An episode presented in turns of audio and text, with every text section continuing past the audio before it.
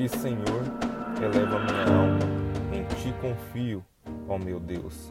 Salmo 25, 1. Olá, família, seja muito bem-vindo, muito bem-vinda à nossa jornada na Quaresma, nossa série de reflexões diárias no caminho até a ressurreição de Jesus. Hoje, dia 28 de fevereiro de 2021, não de 2020, é o segundo domingo na Quaresma, nossa segunda pequena Páscoa nesse tempo de preparação.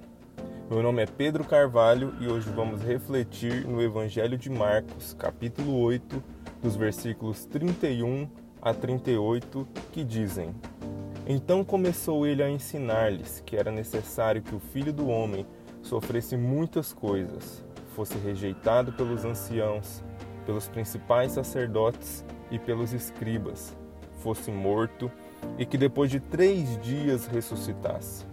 E isso ele expunha claramente. Mas Pedro, chamando-o à parte, começou a reprová-lo. Jesus, porém, voltou-se e, fitando os seus discípulos, repreendeu a Pedro e disse: Arreda, Satanás, porque não cogitas das coisas de Deus, e sim das dos homens. Então, convocando a multidão e juntamente com seus discípulos, disse-lhes: se alguém quer vir após mim, a si mesmo se negue, tome a sua cruz e siga-me. Quem quiser, pois, salvar a sua vida, perdê-la-á. E quem perder a sua vida por causa de mim e do Evangelho, salvá-la-á. Que aproveita o homem ganhar o mundo inteiro e perder a sua alma? Que daria o homem em troca de sua alma? Porque qualquer que, nesta geração adúltera e pecadora, se envergonhar de mim e das minhas palavras, também o filho do homem se envergonhará dele quando vier na glória de seu Pai com os santos anjos. Duro é este ensino. Quem o pode suportar? Certa vez, em um contexto diferente, os discípulos usaram essa expressão, que bem poderia ser usada nessa passagem também.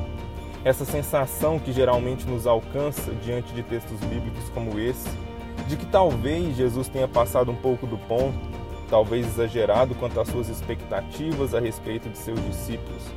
Essa insegurança que nos povoa o coração quando constatamos que muito provavelmente não seremos capazes de atender à demanda do Mestre.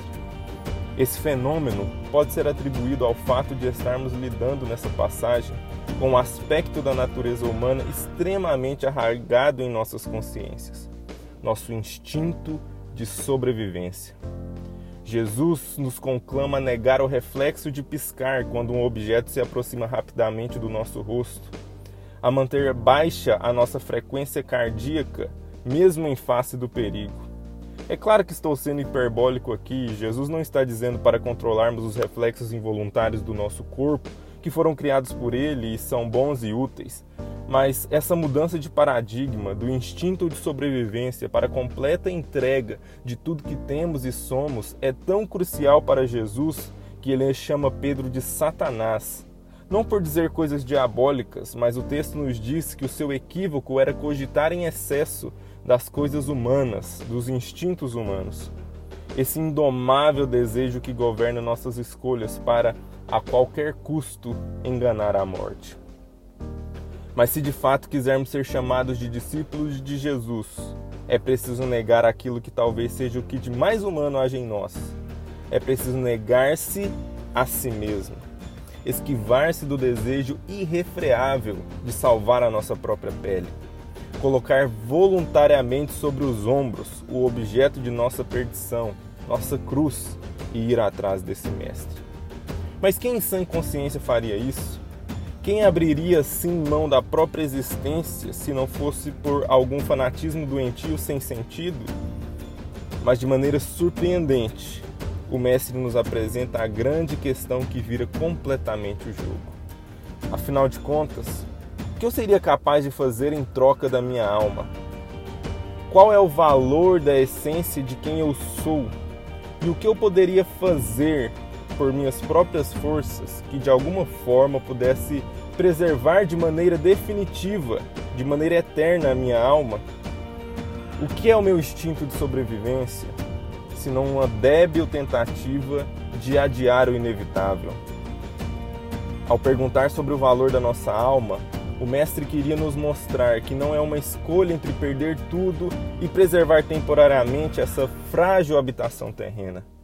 A verdadeira escolha é entre ganhar tudo ou deixar de ganhar tudo, compreendendo que quem se apega ao temporal abre mão de ganhar o eterno.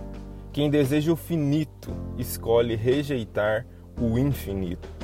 Perceba que, apesar do lugarzinho especial que nosso instinto de sobrevivência ocupa em nossos corações, só há necessidade de se esquivar da morte quem sabe que pode morrer. Os imortais não precisam de instinto de sobrevivência. E o que é um cristão se não um imortal que troca 80, com muito esforço, 90 anos de canseira e enfado por bilhões e bilhões de anos de alegria e paz sem fim? Para encerrar, gostaria de citar Jim Elliot. Ele foi um jovem ministro estadunidense que, de uma boa família cristã, com um futuro brilhante pela frente, enfim, alguém que tinha tudo a perder. Mas esse homem decidiu entregar a sua vida para pregar o evangelho entre povos indígenas no Equador. Ele e mais quatro missionários pioneiros decidiram se arriscar ainda mais em um plano audacioso de fazer contato com um povo muito isolado, os Uaorani, conhecidos por serem extremamente violentos e fechados para o mundo exterior. Eles terminaram sendo brutalmente mortos pelos índios. Mas o martírio desse irmão traz um significado muito maior para as suas palavras quando ele disse: Não é tolo aquele que abre mão do que não pode reter para ganhar o que não pode perder.